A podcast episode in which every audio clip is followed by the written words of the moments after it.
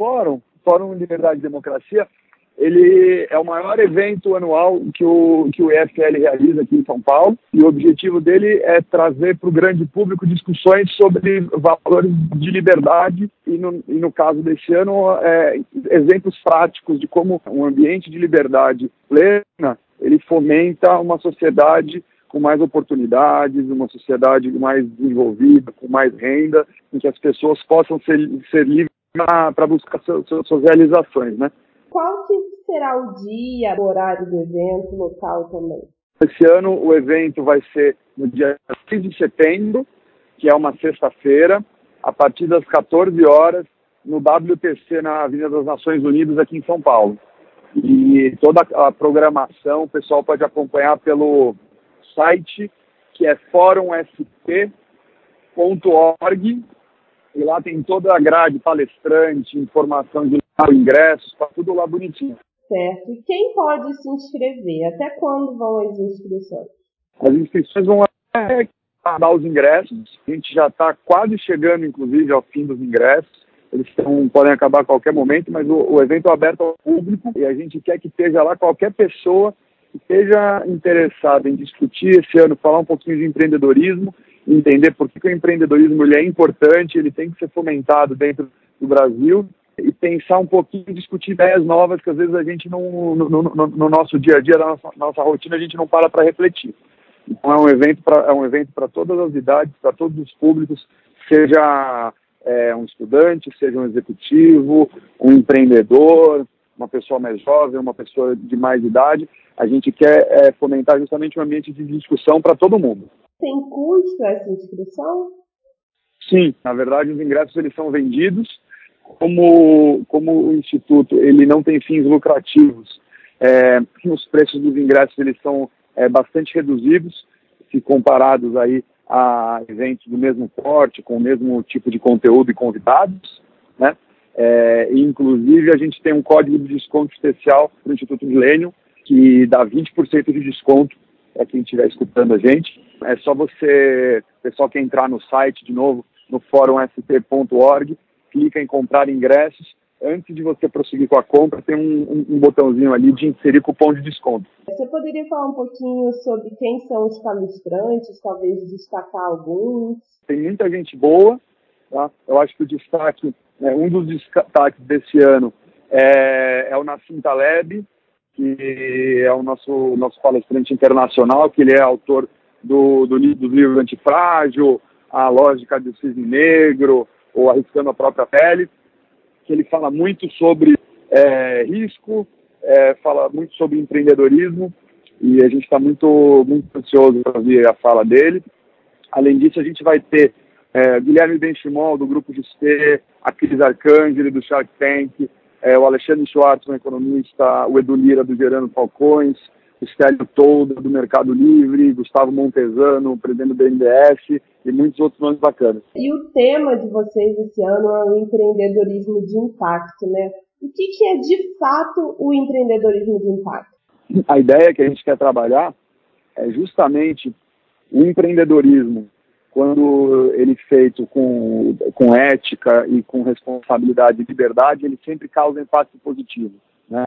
É através do, do, do ambiente livre e com respeito ao empreendedor que a gente gera valor para a sociedade, é, ofertando produtos e serviços a preços é, cada, cada vez mais baratos e com qualidade cada vez melhor, né, e, e dando acessibilidade às pessoas a, a, esses produtos e serviços. A gente gera renda, a gente gera emprego, a gente gera desenvolvimento e oportunidade.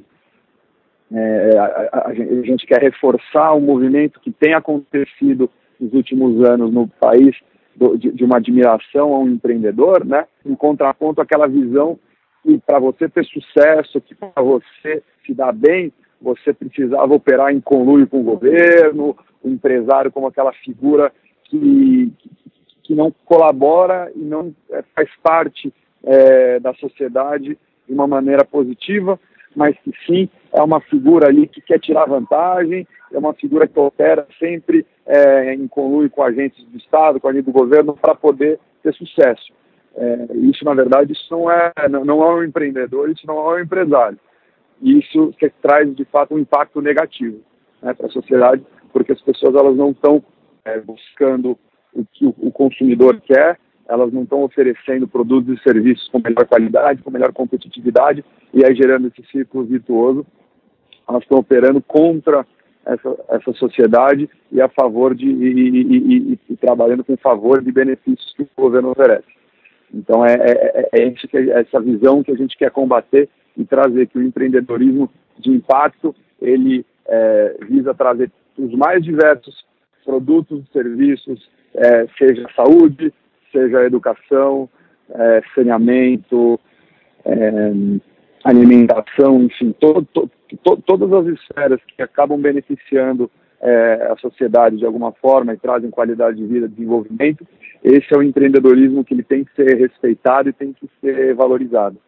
Como que a liberdade nos ajuda a ampliar o empreendedorismo? A liberdade, ela, na verdade, é a peça fundamental para que se possa empreender, né? Quando a gente vive num, numa sociedade em que as pessoas não têm liberdade e que você precisa que o governo autorize você a fazer qualquer coisa e você é, e, e, e, e, o indivíduo ele fica sobrecarregado com regras, com alvarás, com licenças. Isso desvirtua a atividade empreendedora, porque a atividade empreendedora ela parte do princípio que alguém ali no seu dia a dia observa uma necessidade é, das pessoas, né, dos consumidores, por um bem, serviço, e ele pensa como é que eu vou conseguir suprir essa demanda. E esse exercício ele já é bastante complexo, porque é uma atividade de risco, né? que, a pessoa decide tomar risco para poder oferecer e correr o risco do consumidor não gostar do produto dele, dele não conseguir vender a um preço competitivo, de ele não conseguir atingir uma determinada qualidade que as pessoas esperam, né? E, e tantas outras variáveis que trazem risco para essa atividade. E, e, e, quando você não haja um ambiente de liberdade, é, você cria uma série de outros empecilhos que eles não são ali naturais do, dessa atividade. Isso desestimula o empreendedorismo, desestimula a inovação, desestimula a criação de riqueza. E o senhor acredita que o ambiente de negócio no Brasil está melhorando? Eu sou bastante otimista em relação a isso. A gente tem visto algumas mudanças nesse sentido é, nos últimos meses. É, até o fato do empreendedorismo ter ter, ter se tornado um, um, tema mais recorrente, eu também enxergo de uma maneira positiva. E sem dúvida a gente tem visto vitórias, como por exemplo a, a reforma trabalhista que houve é, no final de 18, que ela deu mais flexibilidade e liberdade para o trabalhador e para o empregador, é, o empreendedor. Isso tem é, demonstrado que o, tem aumentado o número de vagas de emprego, isso é um reflexo direto do aumento do empreendedorismo, né, porque é um empreendedorismo que gera postos de trabalho. É, passou agora a, a, a, então MP 881 da liberdade econômica, que ela pretende desburocratizar todo o processo de abertura de empresa, de fechamento de empresa, de exercício da atividade econômica. E isso tudo é sempre muito positivo, porque o empreendedor ele deixa de se preocupar com burocracias que o governo impõe de uma maneira arbitrária e que na grande maioria das vezes ela não, elas não têm nenhuma causa efetiva na melhoria ali daquele, daquele ambiente econômico, para focar no seu negócio, para focar em como ele pode atender da melhor forma o seu cliente, como que ele pode construir uma empresa é, melhor para os seus funcionários, para os seus clientes, para os seus colaboradores, ao invés de ficar se preocupando que ele tem que demorar dois, três meses para conseguir um alvará da prefeitura e depois pedir uma licença do bombeiro e ficar envolto e perdendo tempo, um monte de burocracia que não está gerando valor para ninguém e que no final só aumenta o custo é, para o consumidor final. Né? É, quem paga a conta somos sempre nós que consumimos produtos e serviços de toda essa ineficiência que o, que o governo traz é, ela vira custo que se reflete nos preços dos, dos, dos produtos. Então, é, isso é outra vantagem também, né?